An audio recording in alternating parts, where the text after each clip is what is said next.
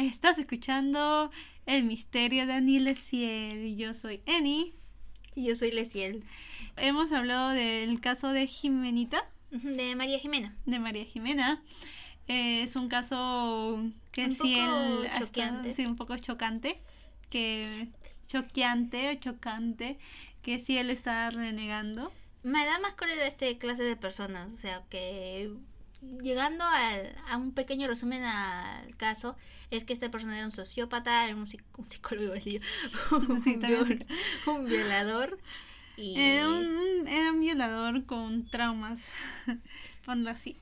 O sea, ya tenía antecedentes este Sí. caso. Y es- digo, este hombre y todo lo que llegó al extremo de matarla a esa niña que fue injustificado obviamente, Ujú. pero da un poco de cólera porque al final este hombre iba a tener una pena pequeña, pero por cuando hemos reclamado, reclamaron en esa época en el 2018. Sí, él también. Yo, bueno, no, yo analizaba el video porque yo no estaba en esos reclamos, obviamente, pero te daba cólera, tú Sí. por redes sociales tú reclamabas. Pero te das cuenta de que si uno no se levanta en este país o reclama, no, no hay justicia. Sí, no hay justicia, hay que tener justicia y como dijimos, hemos hablado mucho de desconfianza, confianza y cuidar a los niños. Espero que les guste O escuchen al final también nuestra pequeña reflexión que hemos dado Sí. sobre el caso y Ajá. sobre la vida. Ajá, cómo llegar a que nuestros niños desconfíen, yo digo desconfíen, Desconfíen mucho ujú, de, De de, las personas extrañas. ujú. de todo. Espero que les guste. Espero que les guste. Espero eh, que les guste nuestra reflexión y porque el caso también es un poco triste, claro. Sí, el caso es chocante. Ajá, como hemos Eh, dicho. Eh, eh, síganos en nuestras redes sociales. eh, a mí como soy Anicho. Y a mí como MCL95. Por fin se acordó sin verlo. es que la leí hace un mo- pequeño momento. Sí. Y el podcast como EMDA-podcast. Eh, eso es todo amigos, eso es, to- eso, es to- eso es todo amigos y espero que para la próxima nos escuche. Por favor, escúchenos y van a ver que ¿Cómo se desarrolla este caso? el caso próximo y este caso que está acá. Por favor, escuche episodio 12. Gracias. Bye. Bienvenidos a El Misterio de Anilesiel.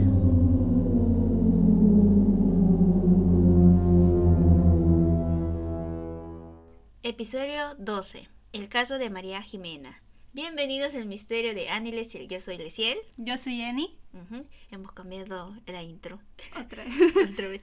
Bueno, hoy día vamos a hablar de un caso que fue bien sonado en el año de, en el año iba a decir, en el 2018. Pues Creo que año tú vas- 2018. Sí, estaba hablando, es que como está- me acostumbro a hablar de los años anteriores, de Pasados. 1900, pero no, es en el 2018. Creo que tú habrás escuchado de este caso eh, de una niña que había sido secuestrada y que un señor la, la secuestró en su bicicleta. No sé si te recordarás. Ay, ay, ay, Ujú. sí, sí, sí, sí. O sea, yo lo encontré, eso también para recordarme de este caso, vi un, por YouTube, eh, una sola persona más ha hecho de este caso, del caso de María Jimena.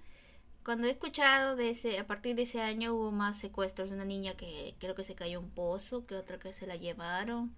Bueno, todo en esa época. Bueno, comencemos con este caso y tú me vas a, me vas a comentar qué es lo que crees a nivel psicológico de esta persona, Ya, ¿ok? ok. Porque para mí, te voy adelantando, es, fue manipulación. Porque fue una niña de... ¿Qué edad tenía? Ah, 11 años. Ujú. sí, él de sus apuntes. Yo mis apuntes, claro, es porque... No, el celular no sé, mm, soy antitecnología, qué feo, ¿no? Es igual que, ya. Ah, bueno, comencemos. Este caso comienza el primero de febrero de 2018, como estaba mencionando. Eh, la niña María Jimena tenía 11 años. Ella participaba en el club de menores de la comisaría de Canto Rey, en San Juan del Lurigancho. Ella iba como talleres que siempre hay en la municipalidad. Ay. Ella en las mañanas se despidió como típica niña acá en Lima. Te despide tu mamá, mamá, ya me voy, ya llego tarde. Y la mamá le dio, dice que su... Ya llego tarde. sí, yo también. Este, la niña, ella agarra y se despide de su mamá, su mamá le da la bendición. que Ya. Acá en la cruz. Y su papá, acá en este caso su papá la llevó hasta el mismo sitio donde ella, Y hasta Mm, donde al- implantan su. Eh, donde. donde Su comenzó clase. todo, ajá, su clase, ajá. El papá recuerda que la dejó ahí en su casa, en su casa, perdón, en la comisaría. Ajá. Y Al rato, él recuerda que solamente conversaron como típico papá, ¿no? ¿Cómo estás? Ya me voy, cuídate hija, nada más. A las... Ella creo que salía a las 6 o, o antes, que no hay mucha información de eso. Eh, su Por ahí. Ajá, por ahí, por esas horas. Eh, la chica agarra y típico, ella llegaba a su casa y siempre dice que estaba al frente de su casa con un arbolito. Siempre jugaba ahí. Ya. Pero la- obviamente el papá y mamá se empezaron a preocupar por ella porque no venía, no llegaba. Entonces ellos se acercan a la comisaría y le dicen, bueno, ha llegado María Jimena. Y en la misma comisaría le dicen, no, ya no ha entrado, no ha llegado. Perdón, ¿cuántos años tenía? 11 años. Ya. Ujú, 11 años, entonces obviamente que se preocupan, empiezan a, a, a, a la familia, los amigos y los vecinos, empiezan a buscarla, pero antes de eso dice que ellos agarran y se van a la comisaría a denunciar por... ¿cómo le- ¿Desapareció? Ajá, exactamente, esa es la palabra, desaparición. Y lo malo ahí de este caso es que los policías en vez de ponerlo el 28 de febrero, digo, el 1 de febrero lo pusieron el 28 de enero, o sea, un día antes. Ah, que desapareció un día antes, no un día después. Ujú, O sea, no, ella desapareció el 1 de febrero, Ya. no ya. desapareció el 28 de enero. Ay, ay, ay. O sea, ahí fue mal. Entonces, cuando comenzaron a hacer todo este caso, al día siguiente, creo que el día siguiente o el mismo mismo día, creo, no, al día siguiente, recuerdo que eh, la madre recibió la noticia de que su hija a pocas cuadras ah, la habían encontrado, cal, o sea, la habían quemado a la niña, en un Calcinada. poste, calcinada, en Eh, un poste. No sé si ya. recuerdas esa noticia. Sí, sí, sí, sí, ya me estoy acordando. Y creo que en la noticia salió, y también como estuve averiguando, el acusado, que ahorita diré su nombre, este dijo que no, que no la conocía. Al inicio dice que no, no la conocía y es porque estaba cerca a su casa. Y todos conocían que ese, que ese hombre era un loco, tenía un problema psicológico. Ya. Pero una enfermedad que tú dices, bueno, parece raro, tiene una enfermedad... Problema psicológico, mm, ¿cómo se llama? Dependiendo. Porque una persona que tiene problemas psicológicos no llega a manipularte. Y ya, bueno, en este caso, cuando estaba leyendo la información, este hombre, este susodicho maldito desgraciado, sí, porque me da cólera, este, él huyó. Porque yo no creo que se tengas un problema psicológico y te vas a escapar, ¿sí o no? Sí, sientes que lo que estás haciendo, o sea, no está mal.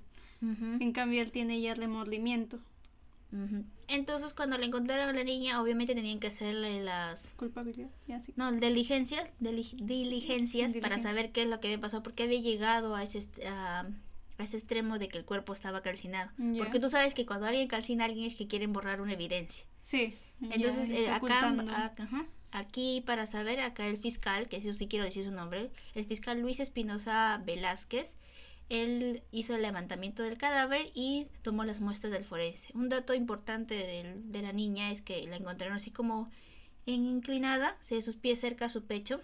Ya en posición fetal. Esa es la palabra.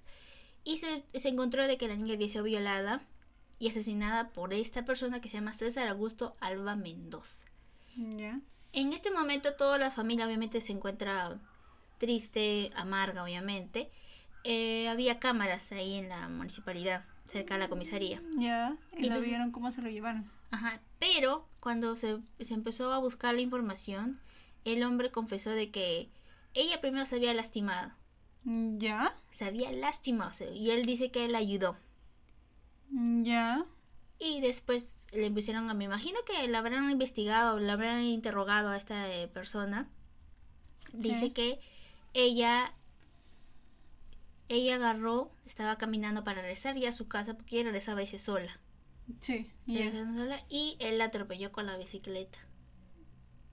¿Él está en una bicicleta o él está en un carro? Él estaba en la bicicleta. Ya. O sea, yo también dice, pero qué raro, o sea, tanto le habrá lastimado, con qué fuerza le habrá llegado y le O habrá sea, sí lastimado. puedes lastimar a una persona con el, la velocidad en la que vas. Ujú. Ya, pero además ya no. Ajá, porque dice que la chica agarró y se estaba lastimando, entonces el hombre dice como tratando de hacerse el amable, le dijo, yo te llevo, yo te llevo a la comisaría o a la, a la, o a la, a la posta. Ah, ya.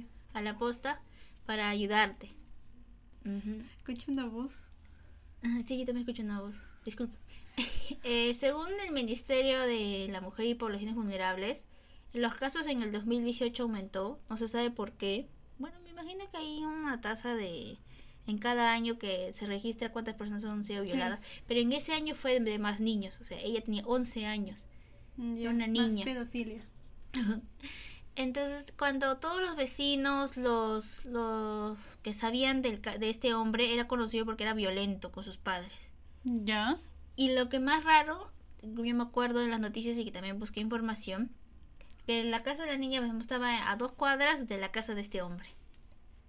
Ya. Ajá. Y un... Espera, ¿qué pasó?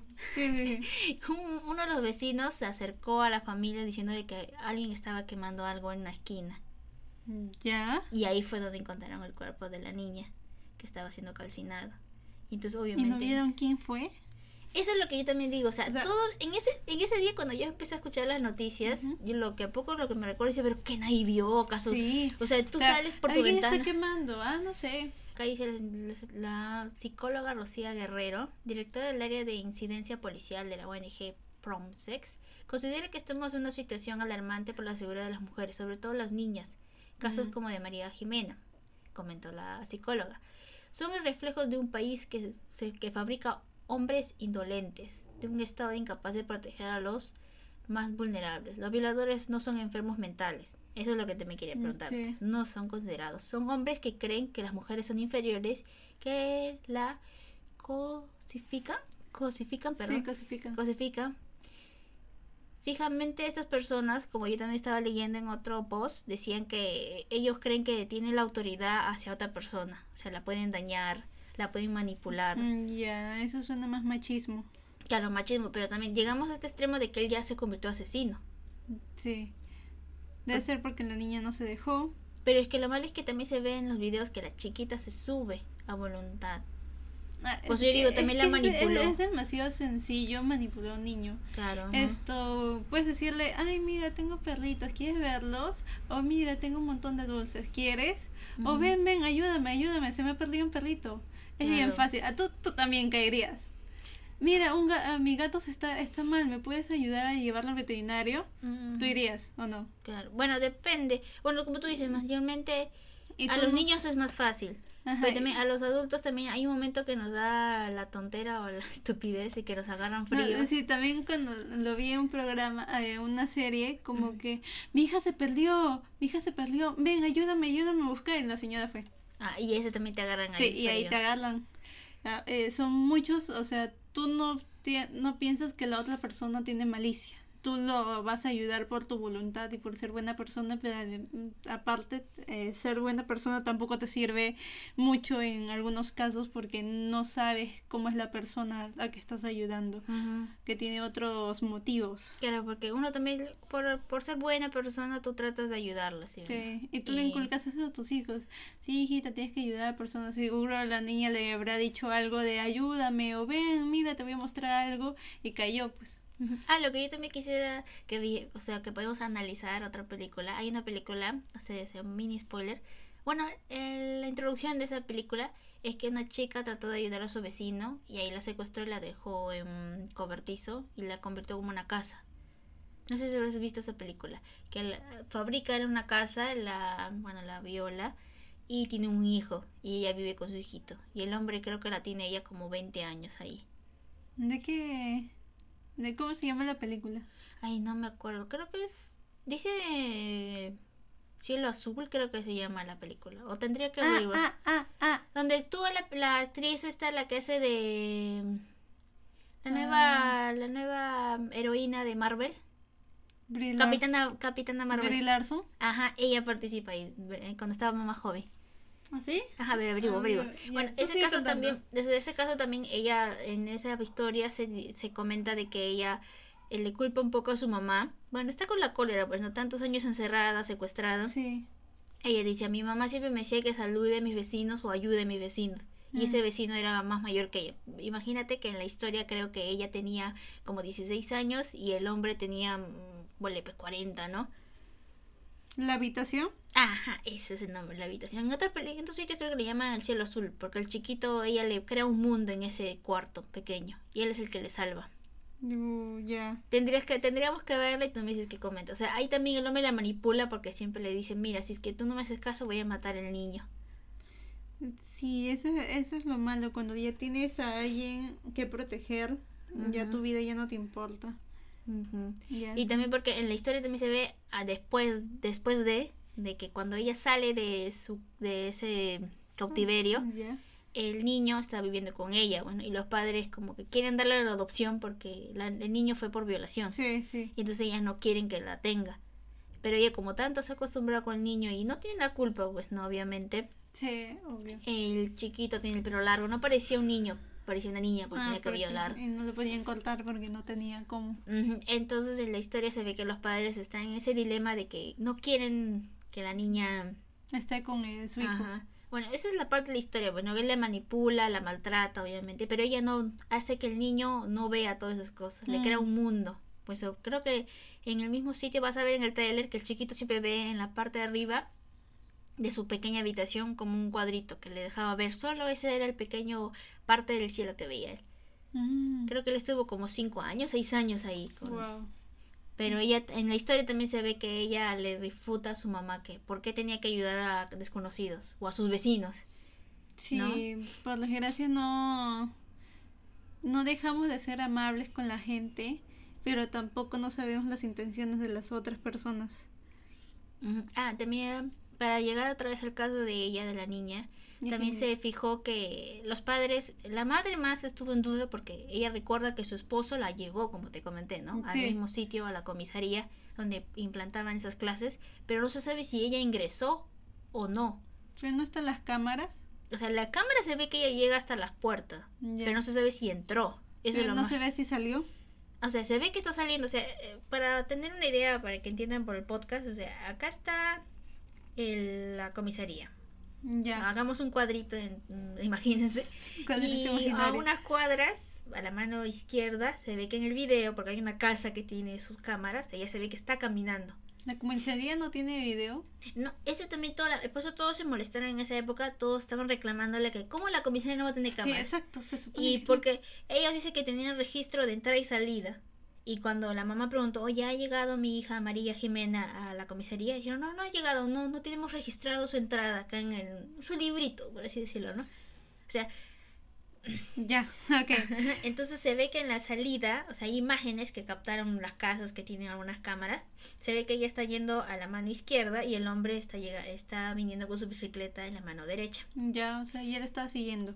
Ajá, primero como parece que la ve, Ya. empezaron a analizar el video, se ve que como que la analiza, la, la ve. Ah, ya, ya. Y después ella está caminando para como de ida y él estaba lleg- la vuelta. Ya ella está yendo a la comisaría. Se cree que estaba yendo no se sabe por qué ella salió. O sea, entre todos están preguntando si es que hubo clases o no hubo clases, porque ella se ve que salió. Ya, ponle una niña de 11 años con una total libertad de ir. Supongamos que se hubiera ido con una amiga. Ujú, Que se iba a ir con una amiga porque al final no lo logró. O se iba a encontrar ah, con alguien con alguien. para regresar después a la comisaría. Ajá, y hacer como si estuviera saliendo y llegar ahí. Ya, ponle ahí. En ese interín parece que él lo vio. O sea, como que hay, o también no sé si habrás escuchado, hay casos de psicópatas o ya gente que abusa de niños. Cuando ven que algo, ajá, pedófilos, eh, ven un prototipo de niños y les gusta, Ya. ese es su objetivo. Porque Sí. se nota que la niña en la cámara al inicio le dice como que se cree que él dice, él dice que la golpeó, Ya. que la chocó. Pero En dijo, no, cámara. gracias, dijo ella, dice, no, ya me voy. Y estaba Pero en la cámara sale que la chocó. No, no se ve, porque se ve lejos. Después además se ve que la chica está como cojeando y Mm. está caminando y como parece que le rechazó primero. Pero el hombre como parece que le insistió y después se ve que ella se sube a la, A la bicicleta. a la bicicleta con él. Ya. Como que él está manejando y te ponen adelante, no sé si lo has visto, Mm, ya. las niñas o chicas. Sí. Ahí, entonces ella estaba ahí. Porque al inicio se ve que ella está caminando como regresando para el- a donde deseaba ella ir y él después se la llevó. Ah, mi huesito. Ya. Ajá, Porque mira, acá hay otra información. La salida de las imágenes captaron el momento que fue in- inser- interceptada por el César Augusto Alba Mendoza, de 37 años, apodado como el monstruo de la bicicleta o monstruo de Guairona, ya que andaba por el lugar en dicho vehículo y provocó un accidente por haber, para hacer caer a la menor lastimada y de este modo ofrecerle llevarla a su casa. Sin embargo, en el trayecto, Alba se desvió hacia un descampado donde la violó y la estranguló, provocando su muerte. El hallazgo del cuerpo que realizó al día siguiente, cuando uno de los residentes que transitaba por el sector encontró en medio de la calle un saco que se estaba incendiando. Ah, alguien que se dio cuenta. A solo metros de la casa del agresor, quien se había fugado hasta la ciudad de Ica. Wow, ya. O sea, este ya era. O sea, si no lo atrapaban, se iba a convertir en un asesino en serie. Pero ante la amplia difusión del caso a través de prensa, claro, por la familia pidió difusión, una pobladora lo, lo reconoció mientras hacía las compras, por lo que el hombre pudo ser detenido y terminó confesando el brutal crimen, o sea, ya en Ica.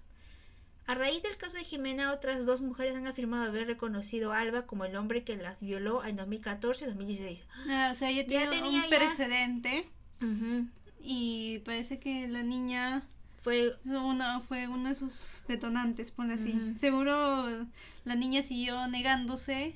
O sea, ya Eh. sintió, habrá sentido ese... Uno presiente, ¿no? Cuando no... Sí, uno presiente y aparte debe ser un detonante. Tal vez la, la niña no... se- como este hombre parece que le gusta manipular, no pudo manipular a la niña y la golpeó y ya pues ahí quedó. Como dicen, pues la estranguló. La estranguló, seguro porque estuvo gritando, O queriendo escaparse queriendo de escaparse, la golpeó y la, la, ¿cómo se llama? La quemó. Ay, fue un detonante, porque pa- al parecer nunca había asesinado. Sino Solamente que ahí... Eh, la niña la desesperó, por ponerlo así. La niña lo desesperó tanto que le, le dio una, un ahorco para que se calle y ahí nomás quedó. Mm, qué asco de persona. Sí. La convención generó una gran indignación popular, de modo que el grupo de personas acudió a la comisaría, la Tinguiña, esa comisaría Tinguiña. más que ni siquiera sirve, donde se encontraba el detenido para hacer justicia con sus propias manos. Después de que Alba saliera a la comisaría para ser llevado a, al- para ser llevado a Lima, la multitud intentó lincharlo y golpearlo. Por la policía lo impidió. No entiendo por qué acá en Perú hacen eso. ¿Licharlo? No, no, no, no, no, digo, protegerlo, impedir que le golpee. No, es que es que es por una es una ley, pues tienes que seguir la ley, encerrarlo. Y golpearlo es como que no no pa- no parte de Claro. vamos a hacer una SMR con- de Hals. Este, pero lo que, bueno, yo pienso como es como si yo fuese una madre o también una hermana, o sea, me daría cólera, ¿no? Porque encima creo que a este hombre no le han dado una cadena perpetua, Nada, porque- un 7 años, 12 nada. años, Creo que acá máximo les ponen como 7 o, Siete o años. 13. 13 años. Yo quería que se pudran ahí en la cárcel ¿no? y que ni siquiera les den comida. Bueno, eh, empezando, también los violan, a los violadores los violan ahí adentro. Ah, bien hecho, ¿no? ¿Tú crees? ¿Tú Eh, qué piensas de eso? que los sí. violen. No, a ver, eh, pongamos, como tú mismo has dicho, esto sí ya la estaba viendo, ya la estaba viendo la niña, si la estaba viendo de lejos, eh, el accidente fue Provocado. provocado por él. La, la golpeó y la niña, el primer, como una Reaccionó. persona reaccionó y dijo, no, no me voy a ir con una persona desconocida, gracias por intentarme ayudar y se iba, pero le insistió y es donde subió y tal vez, ¿cómo se llama? Cometió ese gran error de confiar demasiado en una persona. Y tenía una comisaría, cualquiera se va a la comisaría donde supuestamente debería haber algo, ¿cómo se llama? Primeros auxilios, ¿no? O sea, si estás cerca en una comisaría, ¿para qué irte hasta un hospital? No, creo que ella trató de ir a su casa. Regresar a su casa. Te llevo a tu casa. Ay, no. Claro, pero yo lo que digo, o sea, a partir de, de ese año, o sea, no sé qué pasó en ese año, que todos es, todas las noticias, o creo que comenzó a, a tener más importancia los casos de niños que han sido violados o secuestrados. Ha habido un montón, había niños, como bueno, acá encontré información. Ay, ese Hay un perrito. perro que está ladrando. ¿No le dan comida? Donde también hay un, o sea, nuevamente, oh, mira, acá hay otro. Nuevo intento de secuestro de dos niñas ha alertado a los vecinos de Los Olivos. El hecho ocurrió en el primer, en el primer parque Villa María de Los Ángeles, ubicada a la altura de la cuadra 1 del pasaje Antonio Raimondi. Según Fabiola Cuellar, madre de una de las pequeñas, el día miércoles un hombre identificado por la policía como Olmen Jean-Pierre Rojas aprovechó que su hija y su sobrina ambas de 5 años fueron a comprar a la bodega para intentar llevárselas con engaños. Mm, Ese es un pedófilo. Sí. Es que es muy sencillo llevarte un niño, la verdad. O sea, tú le enseñas a ser respetuosos a tus hijos, pero a la par no irte con una persona desconocida que te va a decir, esto, mi nombre es tal, ya nos conocemos, ahora sí puedes confiar en mí. Es muy sencillo hacer, o sea, tienes que... Decirle, es lo- decirle a tu hijo, ¿sabes qué? Es que también lo malo, cuando ya eres joven, todavía no entiendes el sentido del bien y el mal como debe ser, y la moral y la no moral. O sea, no lo entiendes todavía, no lo comprendes y en esa edad. O sea, yo veo una persona, es desconocida, pero me está diciendo que ya me conoció o que conoce a mis padres, entonces voy con él. Ah, eso también lo malo porque yo también creo que a nuestra edad también nos ha caído. Bueno, eso ha sido casos de que nos roban. Mm, Porque también tú estás ahí caminando y tú escuchas, bueno, ves delante que te saluda alguien y tú dices como, ¿lo conozco o no lo conozco? ujú. Y tú dices como catinas de que quieres saludarla y hay veces te roban. Y eso les ha pasado a varios, bueno, a familiares que les han agarrado así de tonto. Pues ellos dicen así, ¿no? Que te agarran de que estás dudando y dices como, ¿quién es él? ¿Lo saludo o no lo saludo? Y por atrás están que te roban. O te jalan la cartera y ya te roban. sí, tienen, eh, tienen una forma de distraerte Ujú. o de convencerte. Claro, pero en, ese, en esos años, yo me acuerdo en el 2018, bueno, ha sido hace tres años, digo hace años, que Sí. parezco. Ese perro. Ay, ya bueno, sí. Van a escuchar la sinfonía de un perrito. Sinfonía. Mira, en ese año, lo que más me parece a mí raro, o sea, si esta persona ya confesó cuando lo agarraron, confesó de que hizo todo ese daño a la pobre niña, vas a darle una presión preventiva de nueve meses. Prisión preventiva. Ajá. Una prisión preventiva, según mi madre. Es que te retienen hasta que, ¿cómo se llama? Todas las Haya pruebas, pruebas. hayan pruebas y todo esté en tu contra, como para que puedan darte una sentencia, sentencia. Pero ¿qué pasa si no hay pruebas? Eh, Eso es lo pues malo. Queda libre. Sí. Eso es lo malo. Pero ese es el trabajo de las autoridades, encontrar pruebas. Se supone. Se supone. Ujú. O sea, varias personas pidieron en esa época. Fue bien sonado. Porque había. Todos querían que ya no haya prisión preventiva. O sea, si ya este hombre ya confesó y todavía. Todos decían, pues era mm, frío y sarcástico. Pues él dijo, pues que. ¿Cómo dijo esa vez? Yo me recuerdo de que él. Ah, es que ella se puso en mi camino. Al inicio él dijo que él la chocó. Después cambió su versión y dijo, pero es que ella se puso en mi camino. No, creo que el inicio fue como que, ah, la choqué y el segundo lo vio más como psicópata. Se cruzó en mi camino, necesita, tenía un impulso de tener sexo con alguien y la encontró. Ujú. Ay, Qué asco esas ¿Me entiendes? Ajá, cuando ya, ya tienes una patología, esto comienza, ya, ya comenzó con dos violaciones Claro. y seguro tenía su instinto todavía de, de, ¿cómo se llama?, de sexo, de violar. Y pues la niña, por desgracia, se cruzó en un camino de un hombre horrible. Sería bueno que los padres ahora dirían, ¿no? bueno, eso no sabemos, ¿no? Porque siempre hay gente mala que te puede... GPS implantado cada niño. Pongan en su cerebro un chip ahí. Un chip. Pero lo malo es que ellos, mira, los padres movilizaron a sus vecinos, a sus familiares, y al día siguiente encontraron al- a la niña. sea, Sí, por desgracia. y era un vecino más Ajá, que estaba... nadie, nadie podría creer que un vecino haga eso, ¿no? Pero es que, ¿no te das cuenta? No sé si habrás dicho de, esa película. Yo soy mala para acordar mis nombres, pero sí. Sí. soy buena para acordar la historia. De la chica Salmón. Ah, ya, ya, ya, Ah, ya, ya. ya. Esto, desde el cielo. Creo que desde el cielo se llama. Sí, sí. Ah, sí, a Ella ver. también fue un vecino. Sí, es que nadie tiene en la en su cabeza que una persona que tú lo ves todos los días sea Capaz de hacerte eso, ¿no? sí desde el cielo se llama. Pero yo digo que, bueno, según yo estoy averiguando, los abusadores siempre te analizan, te, te, te ven, porque ellos tienen como un prototipo, un, Un perfil. un perfil. Ellos tienen, o sea, lo que los abusadores, los, los pedófilos y todos ellos tienen un perfil de que quieren una persona sumisa para que puedan hacer, eh, una persona sumisa y débil que puedan manipular o que puedan esto violar, violentar, maltratar, lo que sea fácilmente. Y si una persona se pone en contra o hace algo para defenderse de eso, más los violadores si hacen algo para defenderse, Como en este caso se como, nota que... como es cobarde y no, no tienen la suficiente autoestima, porque a veces no tienen la suficiente autoestima, por eso violan, porque no tienen una relación con la sociedad. Ah, También Bien. se podría decir que son soci- sociópatas. Sociópatas. O es muy diferente que el caso de pedófilos. Creo que sí. No, es los sociópatas son. A ver, espérate. Tú sigue hablando. Bueno, yo también quería, ¿no? Porque pues, no sé si daré en toda la razón. A ver, No, busquemos no, no, primero. es psicópata, no sociópata. Ah, psicópata. Pero Sos- ese tipo de persona que tiene esa enfermedad, que no le interesa la opinión de los demás o dañar a las personas, ¿Qué cosa? ¿es psicópata o sociópata? Bueno, tú eres la psicóloga. Acá me vas a responder. Te estoy tomando un examen. ¿Qué dice? A ver, ¿qué dice tus apuntes? Mis apuntes. Bueno, tú, lo que tú recuerdas de tu universidad. Ya bueno, el sociópata eh, se caracteriza por carecer la empatía hacia los demás. Puede ser también, pues.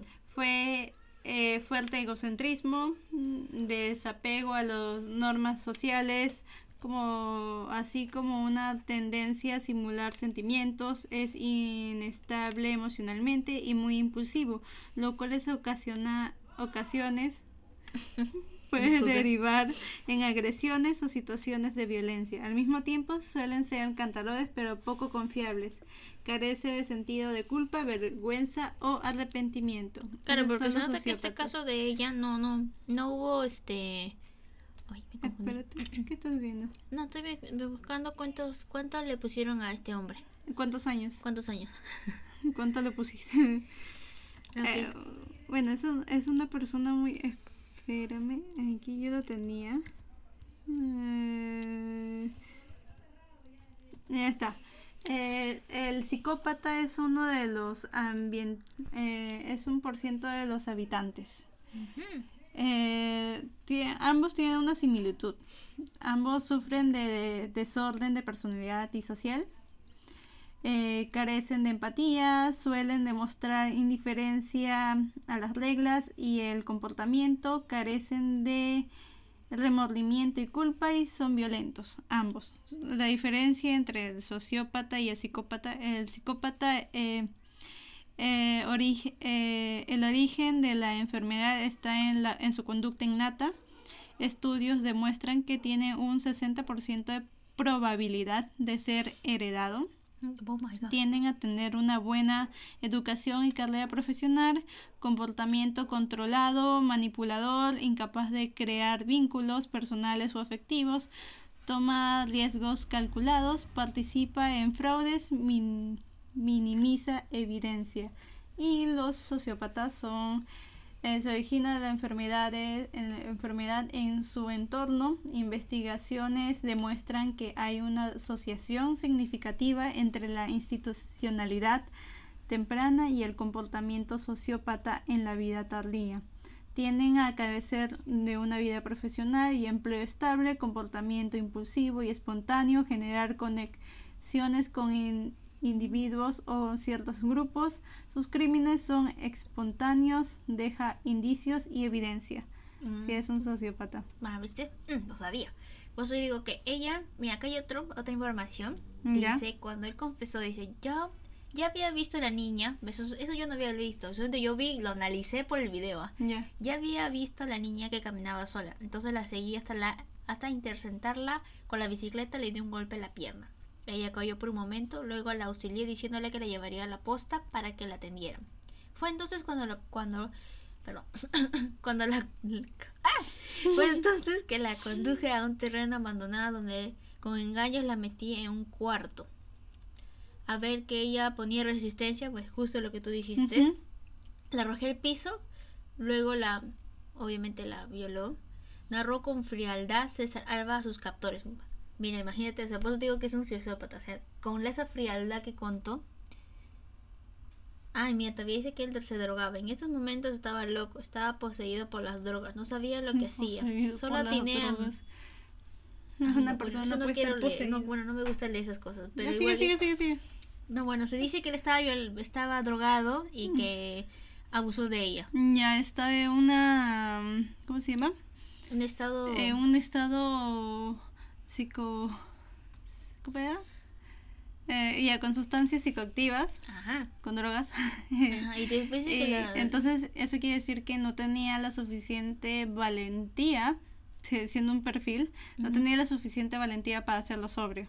Ujú, Y, ajá, y entonces eh, con las drogas pudo, logró su cometido.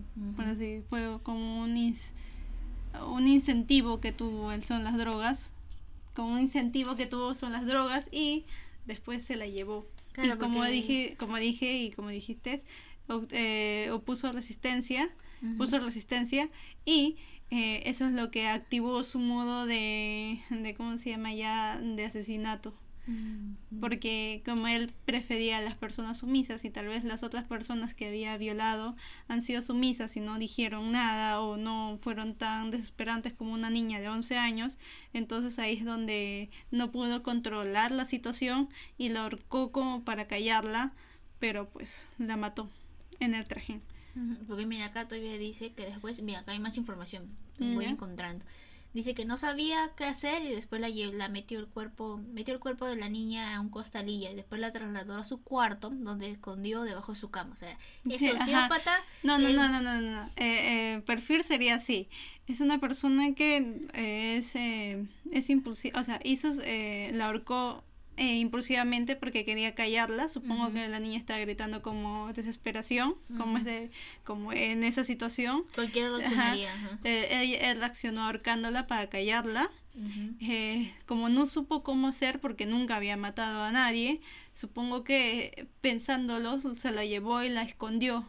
Mm. Porque obviamente no sabía ni cómo hacer, ni cómo deshacerse del cuerpo, y no- ni cómo ni cómo, cómo se iba a proceder en eso, porque nunca había llegado a tal punto. La niña fue el detonante de todo su mm, de todo su violencia. Pero yo digo, más. discúlpame que te interrumpa, pero yo creo que también ella, ella no, digo él, ya tenía, era propenso a llegar a ser un asesino.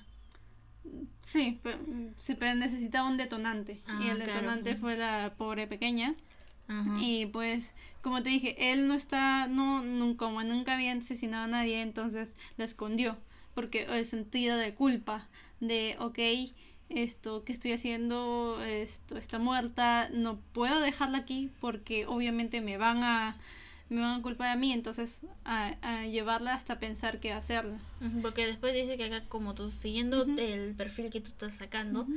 Yo también como voy analizando, yo decía, yo cuando vi el video, también viendo, observando, y viendo también casos por internet, tú dices, no, no, este hombre es el que la ha asesinado, porque todos creían que este hombre la había llevado a otro sitio y que ella se había a otro lado. O sea, todo estaba analizando, sacando de que no, que él no se sabe, porque cuando fueron a averiguar, creo que hasta, tendría que buscar más información, creo que hasta averiguaron quién era ese hombre, analizaron el video y encontraron su casa y decían no, que no, no había nadie al inicio. Ya. Pero como dice acá él cuando declaró que la llevó a un descampado, o sea, en ese momento que ella fue, la llevó al descampado, no la habían encontrado. O no creían que era él, porque creían que cuando también se escapó, se fue ahí que como comenta, todos decían, no, no es él, no es él. Pero yo decía, es él, porque Es el es que- último que la vio. Es que es una, a una persona es imposible creer que tengas a una un monstruo Ajá, eh, cerca eh, cerca tuyo, o sea, y que nunca te hayas dado cuenta. O sea, la persona en su mente, Mente es eh, diferente le, le pone, le, le dices, no, o sea, una persona así no puede ser un monstruo que haya hecho esto, tal cosa a una, una pequeña, ¿no? O sea, seguro como lo habían conocido y estaba años ahí, la gente no, no cree. Ponte, ponte que uno de nuestros familiares fuera un asesino. Tú, tú dirías, no, no lo creo, si yo lo conozco, era así, así. Entonces, esto es imposible. Pa- todos los indicios están a él, pero la verdad es que te, te pones a, a dudar. a dudar, o sea, yo también pensé, cuando digamos en el caso de la madre y el padre, todos creen como que no, mi hija está viva, ¿no? ajá, también obvio, todos piensan, ¿no? eh, el- Y tú dices, no, no está muerta, o sea, la han secuestrado, me la van a devolver a mi hija sana. Esperanza. espera, esperanza, pero es que te das cuenta de lo que le hizo este hombre. O sea, que dice que él sintió que le rondaba en la cabeza todo lo que había hecho a la niña y la y, ajá, y después la sacó de sus del saco, bueno, hablando frío, pero me da cosas también hablar de eso. Y este, después la sacó afuera de su casa, nomás que la quemó. O sea, qué depravado sexual, sociópata, asesino. O sea, ya tenía todo, todo metido en su cabeza ya ese hombre. sí. Ya no había cura para ese hombre. Esa es, es matar. Bueno, no, no. Bueno, hablando, es- hablando con el hígado, con la cólera. Sí, pero como te digo, es una persona que no supo qué hacer. eh, creo que tampoco la pensó tan bien. Pero tampoco creo que pensó que sus eh, vecinos lo culparían. Porque si lo hizo tan cínicamente al frente de su casa o de donde lo hizo, esto yo creo que no, no pensó mucho dónde ocultarlo. O sea, no lo ocultó prácticamente. Pero, sea, también, dijo- es que- pero yo también diría, ¿no? Este, al final y al cabo, creo que las noticias cuando yo también leí más allá, porque bueno, tendría un montón de información de, del- de periódicos, decía que él también trabajaba en la comisaría. Decían que limpiaba, algo así decía. Eran los rumores que contaban ahí, cuando ya supieron de que él la había matado. Y bueno, lo que estábamos hablando, lo que estábamos hablando del video, como te comenté, si bien es cierto que en el video apare- aparece la niña con la bicicleta, bueno, cerca, bueno, encima de la bicicleta, eso no significaba que yo lo hubiera matado. Las cosas no han sido así. Jefe, hablaba él, yo no la maté, ella se cayó y del golpe falleció. In- insistió cínicamente el, el maldito. Eh, O sea, él ha cambiado un montón las versiones. Cuando, cuando dices, cuando tú quieres mantener la verdad, tú tienes que decirlo hasta el final, lo mismo que has visto. Por eso te digo, es una persona muy desorganizada. No supo manejar lo, eh, lo que ha hecho. Como te dije, es una persona muy... Por ejemplo, la mató, no supo dónde llevarla, la llevó a su casa. Esto, la, la tenía que deshacerse del cuerpo y, y lo, que- lo único que pensó es quemarla, pero en un lugar evidente donde varias personas lo van a ver.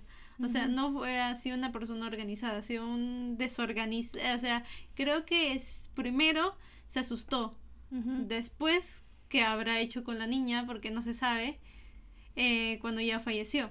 Pues Porque ya- la violó. Ajá, no, porque hay gente que puede hacer necrofilia después ya de, de todo eso. Entonces se la llevó a su casa. Mm, Él le dice la llevó a su casa porque no sabía qué hacer, pero no se sabe si, eh, si en verdad tuvo otras intenciones de llevársela cuando ella falleció. O también habrá tratado, como dice, bueno, como hemos visto un montón de información. Primero dice que la estranguló y ahorita dice que se cayó de la bicicleta, que no sé qué cosa. O sea, este hombre, bueno, no estoy mucho a favor de tu, de lo que tú dices, esa palabra de es desorganizado. O sea, otras personas podemos ser desorganizadas. ¿O quieres tú tratar de decir que No, no, no. En el ámbito de- en su forma de, de asesinar a la niña y hacer todo el proceso hasta donde de- la dejó.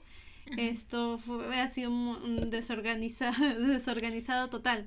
¿Me entiendes? Si tú vas a hacer, eh, si tú eres un asesino en serie hay un- psicópata, hay un perfil que ya Sí, tienen ellos? eh, ya tienes un perfil, lo, eh, lo sigues eh, por un buen tiempo, sabes cuándo está sola, sabes cuándo no está sola. Entonces, no, él fue desorganizado. La vio, dijo ya, con ella es, lo hizo toda, la, la mató, seguro porque no, no logró controlarla y después no supo dónde llevarla. La llevó a su casa, que fue más evidente, y eh, de llevarla a su casa la quemó en un lugar demasiado público. O sea, ¿me entiendes? Si tú querías eh, ocultar todo eso, en el lugar descampado nomás lo hubieras quemado, ¿me entiendes?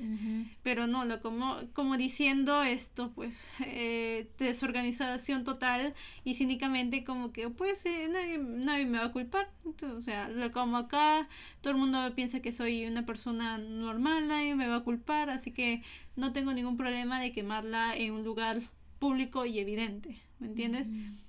Y fue lo que pasó, lo quemó en un lugar público, pero nadie creyó que él fue el que hizo las cosas hasta que por fin todo, todo cuadró y él, él confesó. Por eso O te- sea- no, no desorganizado de sus, de sus cosas, sino desorganizado en el crimen que está haciendo. Ah, ok, esa es la palabra Completa. Ajá. ¿Alguna cosa? Bueno, el padre te dice, bueno, también escuché, o también estamos acá leyendo para, para recordar todo lo que vi en ese caso, porque yo estuve viendo todo ese caso en esa época y decía, la pobre niña, mira, la están buscando sus familiares. Encima que ahora la policía dice, no, que no trabajó aquí, que sí trabajó, que no entró. O sea, tú tienes, eres una organización policial, tienes la función de, si quieres hacer clases en tu institución, tienes que darte cuenta, bueno, quién entra, quién sale, y tú decir, bueno, entró, yo la vi que, que no entró, pero ellos decían, no, no sabemos si entró. O sea, ¿cómo vas a decir que no sabemos? Eres una institución que cuida a la ciudadanía, supuestamente. Pero, es, supuestamente. Pero, para darte este, este descaro a sus padres, como que no, no sé, no entró.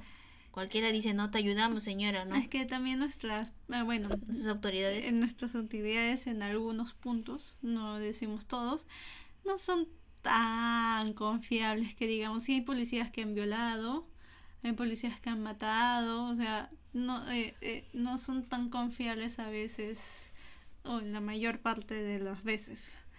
Entonces, bueno, tampoco es un registro, o sea, tienes razón, si tú vas a hacer un curso, un taller, en un lugar, esto, donde brinda seguridad, se supone, deberías ser, aunque, aunque sea que yo sé que son un montón de niños y que algunos van, algunos vienen, entonces ahí tú te desorganizas y todo, pero igual tienes que tener un apunte o verla ahí afuera, ah, no entró, pero no ser como que, porque algunos dan la vista gorda, ah, no entró, se va a otra parte, bueno, igual eh, seguimos con la clase. Claro, pero eso también es poco peligroso, ¿no? Pero también escuché también en esas épocas que había teorías de que decían que no, que no fue él, que, que ella salió, ¿por qué salió de la comisaría? Algo le pasó en la comisaría para que saliera. Ah, sí, eso sí escuché, eso sí Ajá, escuché. eso. había un montón de teorías de que la niña, ¿por qué salió? Algo pasó en la comisaría, algo le hicieron en la comisaría. Y yo decía, pero si hay pruebas en su cuerpo de la niña, de que, violación. ajá, porque, y también otra teoría que yo saqué también y que también estoy leyendo acá, que me estoy dando cuenta, este, dice, sus padres de él, porque él vivía en la casa de sus padres, ¿me Ya. acuerdo? O sea, ¿no vas a ver que tu hijo está llevando algo? Porque cuando le preguntaron al señor, oiga señor, ¿dónde está su hijo? Y él dijo, no, no sé. Pues todos creen que estuvieron, todos creen que... O sea, oh, eh, esto. Ponte. Ay, ¿cómo se llama? En el había- caso de los padres o ponerme en el papel de los padres de ese hombre. No, no, no. Había un asesino en serie de Estados Unidos. No sé si Jeffrey, Jeffrey Dahmers. Ujú. Esto que llevaba a sus víctimas a su casa y vivía con su abuela. No me acuerdo cómo se creo que ya, Jeffrey pero- Da- Ya, la cuestión es que tenía un montón de penes pegados eh, en todos lados. Ya, bueno, eh, X. Después Whatever. mató a su abuelita. Ya, esto, la abuelita esto tenía una leve sospecha, pero nunca lo dijo hasta que la mataron. Pero bueno, la cuestión es que me imagino que los padres también eh, Sospechaban de de sospecha hijo. de sus actitudes de su hijo, pero, o sea, creo que lo veían tan, tan siniestro que no quisieron meterse. Ay, pero qué feo tener esa clase de hijos, ¿no? Eh, O sea, sí, tú sí. sospechas, tú- y tú cómo, o sea, cómo reaccionaría también poniéndome en parte de los padres del Señor. Porque también hay, hay padres que son sanos y el hijo les ha salido así, ¿sí o no? O no hay casos así. Sí, o bueno, siempre hay un perfil, an- o sea, siempre eh, tienen en unas infancias, la mayoría de asesinos en series han tenido, o asesinos violadores, han fea. tenido una infancia muy fea, traumante, violaciones también de niños, esto, padres golpeadores, padres que los maltratan, padres que los dejan, los abandonan, o sea, han tenido un perfil así. La mayoría, no digo todos, la mayoría. Ujú. Esto no sabemos su perfil anterior, no sabemos este cómo son los también. padres, porque a veces los padres tú lo ves todos buenos, pero no sabes cómo lo trata. Claro, pero puede tener una imagen de vecino bueno como que jajaja. que sí. Normalmente, todo, bueno, todo el Una mundo, de azúcar. todo- todos los vecinos o todas las personas tienden a tener una imagen fuera y una imagen dentro. Qué feo, qué miedito. Bueno, esperemos que es- haya habido justicia para la niña. No hay que olvidarnos de este caso, porque puede, me imagino que algún día vamos a querer hijos o el que quiera tener hijos, hay que advertirle a tu hijo, decirle, no, no te vayas con nadie, corre. O sea, eh, sé que es muy difícil enseñarles un poco Claro. de, eh, de moral y de diferenciar ese Pero tipo yo de también diría personas. desconfianza también puedes enseñarles.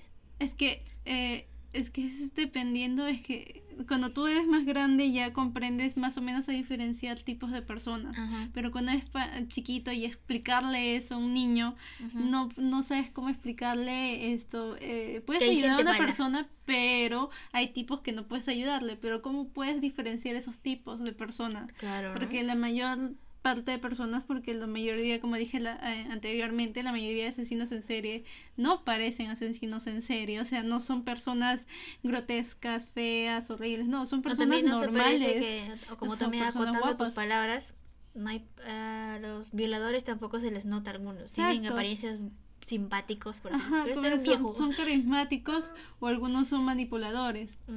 O sea, tú no vas a saber con quién te vas a topar y no sabes cómo, tampoco puedes explicarle exactamente a tu hijo cómo diferenciar ese tipo de personas.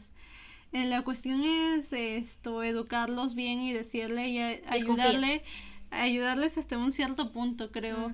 Eh, puedes ayudar a cargar a una señora hasta... A un niño, más ayudarle a un niño, de, a un niño, niño. Niño con niño, ayudarle, ¿no? También hay niños asesinos, ¿ah? Pero igual, pues, o sea, no sé, o sea, veo que algo se le cae a mi, a un O sea, niñito. cosas, exte- o sea, nunca ir a lugares extraños con extraños. O no importa que digan yo conozco a tu padre, yo soy amigo de tu padre, nunca ir a, lugares, simplemente irte a tu casa, ayudarles afuera, no entrar a ninguna casa de desconocidos, no irte a, ni- a ningún lugar extraño con desconocidos, no subirte a un carro desconocido, ni a una bicicleta, ni a nada. Ujú. O sea, ayudarles superficialmente, se podría decir, O sea, a cruzar la una calle. imagen. O yo o también podría crearle, crear- crearle una imagen de que, o sea, una persona que, que de afuera para la casa es desconfianza. Es que yo- también vas yo- a desconfiar de todo el mundo. No, pues, pero hasta cierto, yo le diría, no sé, o sea, como Es que dices, es difícil, es difícil enseñar la confianza y desconfianza en cierto tipo de personas. Claro, ¿no? Pero Porque también no yo, todos pero, son malos, un poquito, un son buenos. 10% le, le enseñaría desconfianza. Yo diría, bueno, eso yo Vas a ser sería muy mi... sobreprotectora con tus hijos. No, no, no, yo diría, claro, que saliera, que no esa cosa, pero yo diría, bueno, desconfianza, desconfianza, desconfianza. Desconfianza sí. No Mm. sabes, a lo malo es que tú no puedes decirle a quién desconfiar. Porque No, son personas no, que no yo- son Yo, exactamente... bueno, tú crees eso, pero yo podría creer, yo le diría, ¿sabes qué? Desconfía de todos. Ya cuando tú ya crezcas que Mm. tú Juzgues. juzgues, ya te dejaría yo, bueno, pues ya cometes tu error solo. Pero ya cuando eres niño, porque hasta en- de, de los colegios se lo han llevado a niños. Sí, diciendo, más que todo diciendo, soy amigo de tu padre. y yo- me ha dicho que te lleve, vamos. Yo como, Sí, yo porque voy también, A mí también pasó, bueno, yo sí, tú sabes que era bien desconfiada. Sí. Mi mamá creo que me ha inculcado, por así decirle esas palabras. Eh, en mi caso, estoy hablando yo, mi mamá me llevaba en la movilidad. No, habían contratado a mi papá y mi mamá Sí, una movilidad. a mí también. Y yo me recuerdo ahorita como el caso de, esta, de la niña María, que mi papá me llevó en la mañana al colegio. Sí. Y yo dije, mi papá cuando era vacaciones siempre me iba a recoger. Ujú. Entonces yo acabo el colegio y era ya, salimos acá a las 3, ¿no? Me imagino, me acuerdo. Sí, sí, casi Sí. tres, tres y media. Y me acuerdo que la movilidad me dice, bueno, yo te llevo, te llevo. Pero yo decía, no, mira, el señor está solo. Es un Sí, hombre sí. mayor. Yo me- no me voy a subir un- a una movilidad. Aunque yo conozca esta movilidad y me recogen y me lleven a mi, al Sí, colegio, no me voy a subir. Sí. Yo decía, no me voy a subir. Yo le decía, no, mi papá va a llegar, mi papá va a llegar, le decía yo. Y me quedaba ahí en el colegio. ¿Ah, ¿Estás segura? Me decía, sí, sí, sí, estoy segura. No es que yo, no es que el señor era malo, porque el señor todavía hasta ahora tiene sus hijos, su nieto. Pero, o sea, la desconfianza que yo tuve. Sí. Y pues al rato mi papá y mi mamá cuando llegaron acá, ¿y dónde está Ciel?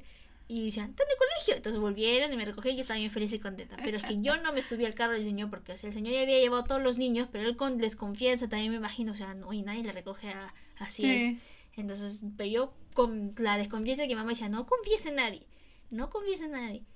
O sea, yo era así. No, mi mamá me, eh, me decía, bueno, para recoger el colegio era o mi abuelita, mi abuelito, O, tu mamá. mi mamá o mi papá. Los Ajá. únicos. Si hay otra persona que me recogía, no tendría que ir con esa persona. Porque son, no importa que llegue tarde, mi mamá me decía, tú espérame. Ajá. Porque yo sí o sí te voy a ir a recoger. Claro, pero también hay casos que hay niños, bueno, cuando mis hermanas ya tenían, estaban en primaria, tú ya te conoces, me imagino que tendrían la edad de la niña que estamos hablando Sí, ahorita, ¿no? 12. 11, 12, y ellas llegaban acá, les dejaban la movilidad. A veces mi mamá llegaba tarde porque venía del mercado y se demoraba. Entonces mi hermana, como eran desesperada, estaba ahí, mamá, ábreme la puerta, ábreme la puerta. Y se iban corriendo. De todo el, todo el, todo el, acá el vecindario, se iban corriendo. Y mi mamá le decía, pero ¿por qué te mueves? Quédate ahí en la, Sí. en la puerta, no te muevas. Yo voy a llegar al final. Yo Sí. te he dicho, yo voy a llegar, me voy a un ratito nomás al mercado. Adoré. Pero yo también era así, o sea, en ese caso yo también tenía ese miedo cuando llegaba, porque Sí. la movilidad me llegaba en primero, o sexto de primaria, quinto de primaria, llegaba acá y no encontré a mi mamá, yo estaba como que, "Mm, ay, tengo mi pan, me voy a quedar sentada. Sí, uno ya aprende cuando es niño que... Bueno, a nosotros nos ha inculcado a mí, a mí mi mamá también trabajaba todo el día y yo tenía la llave, gracias a Dios, de mi casa, así que yo entraba Ah, bueno, normal, yo o me iba donde mi o me iba donde mi abuelita, o sea, Ajá. las dos cosas que conozco, los dos lugares. Por eso mi mamá siempre me enseñaba los lugares donde tendría que ir, o sea, la casa de mi abuelita, de mi abuelita de parte de papá, de mi papá, de mi tía, cualquier cosa que pase me va ella ahí. Ajá, claro. O sea, eso- para o sea, darle un punto fijo de seguridad a tus Ajá, niños. Exacto. Porque, o sea, si tienes algún problema y yo no estoy, mm, vas a alguno de esos lugares. Porque tú ya lo conoces. o Ajá, sea, y son tu lo- familia. Ajá. Mi abuelito también me pasó acá, otro caso también como tú dices, a ti te daban la llave, en Ajá. cambio a mí no me daban la llave. y mis vecinos me decían, no, tu mamá se ha ido para allá, para la tiendita de acá, bueno, mis casas, bueno, acá en. Latinoamérica hay tienditas, ¿no? este, vas y ves, ¿no? Que tu, tu mamá está en la tienda, pero Sí. yo decía, o sea, yo tengo miedo de cruzar la pista. sí. Yo tengo miedo que alguien me agarre. Porque, bueno, mi mamá siempre decía, tengan cuidado, camine Sí. mirando para los dos lados, porque siempre hay gente que te puede dañar, Sí, ¿no? Y gente que no es. Ah, Entonces yo tampoco les quería a mis vecinos, porque mis vecinos por burla, por así decirlo, porque eran, eran, eran yo, sé, yo tenía 11 años o 12 y ellos tenían ya 30, 40. Y se burlaban a veces, decían, no, tu mamá está ahí en la tienda. Y yo decía, ah, ya, qué bien, le decía, yo le espero acá. Y yo me quedaba ahí en la vereda. O sea, yo también digo que debes darle como, la palabra sería acá en este podcast, darle a tu hijo una palabra de seguridad, un sitio de Sí, seguridad. un sitio de seguridad para Ajá. que vaya cuando tenga El cual- miedo. cualquier cosa. Ajá. Ajá. Y bueno, ahorita la tecnología está tan avanzada que, Que puedes tener celulares y todo. Pero bueno, también tienes que tener cuidado porque, te, eh, bueno, más Mm, en Latinoamérica. Latinoamérica te roban de Te, todo. te, te arrancan. Entonces, o sea, yo creo que, bueno, siempre eh, cuando yo inicié no teníamos celulares así. Claro, porque creo que nosotros hemos tenido recién celulares. los chanchitos. hemos- Al secundaria creo que recién hemos sí. comenzado a tener No, celular. yo más, yo en universidad, yo no tenía secundaria. Ah, yo tampoco. Ay, creo sí, se entra en la Bueno, universidad. en nuestra, bueno, más que todo en nuestra familia. A mí nunca tampoco me daban celular. Eh, lo único que tenía en mi celular era el número de mi mamá. Ah, yo también. Mi mamá o ese es de mis hermanas. Mis hermanas son mayores que yo. Ajá, entonces, esto, yo creo que deberían darle un celular, o sea, no tan tecnológico. Lo básico para que Lo llame. básico para que llame, o sea, cualquier situación, eh, esto, veas a una persona eh, que te haya atropellado o algo así, Porque, o sea, no, no sabes que sí te lleva al hospital, sí te lleva a tu casa, no. Llamar urgentemente y irte a un lugar donde sientas que estés segura. O también decirle porque no hay que hablar mal, pero también hay en ciertos países, no hablamos también en Perú porque no he escuchado, o ahora que ha habido casos que no tendría que averiguar. También las autoridades como los policías también son malos. Sí, por eso te dije, no confíes en eh, Entonces la palabra acá sería no confiar, decirle a tu hijo no confíes, solamente confía en tu papá, mamá, abuelitos. Si ah, tienes los padres, pero bueno.